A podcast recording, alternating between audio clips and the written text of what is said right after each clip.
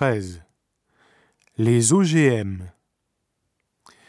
Les États-Unis sont les premiers producteurs d'OGM.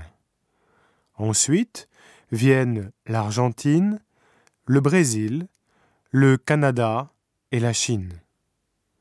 En 2005, ces cinq pays produisent 94% des OGM dans le monde.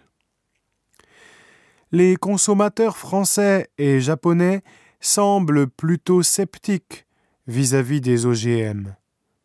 En France, il existe quelques champs de maïs OGM, mais il y a des manifestations contre la culture des OGM. L'étiquetage des produits contenant des OGM est obligatoire.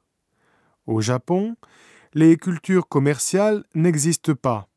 Il y a seulement des expérimentations.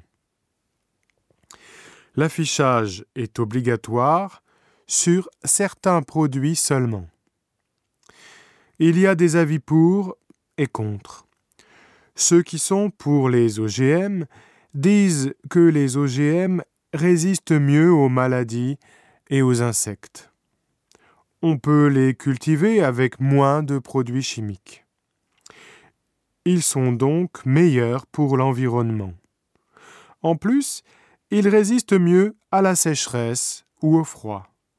Leur culture pourrait résoudre le problème de la faim dans le monde. Par contre, ceux qui sont contre pensent que les OGM présentent des risques pour la santé des consommateurs. Si on utilise des gènes d'aliments allergisants, cela pourrait créer des OGM allergisants. En ce qui concerne l'environnement, la dispersion des OGM par le vent et les insectes pourrait modifier l'écosystème.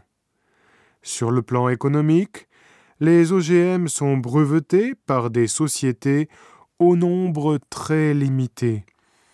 Il y a donc un risque de contrôle de l'agriculture mondiale par quelques sociétés.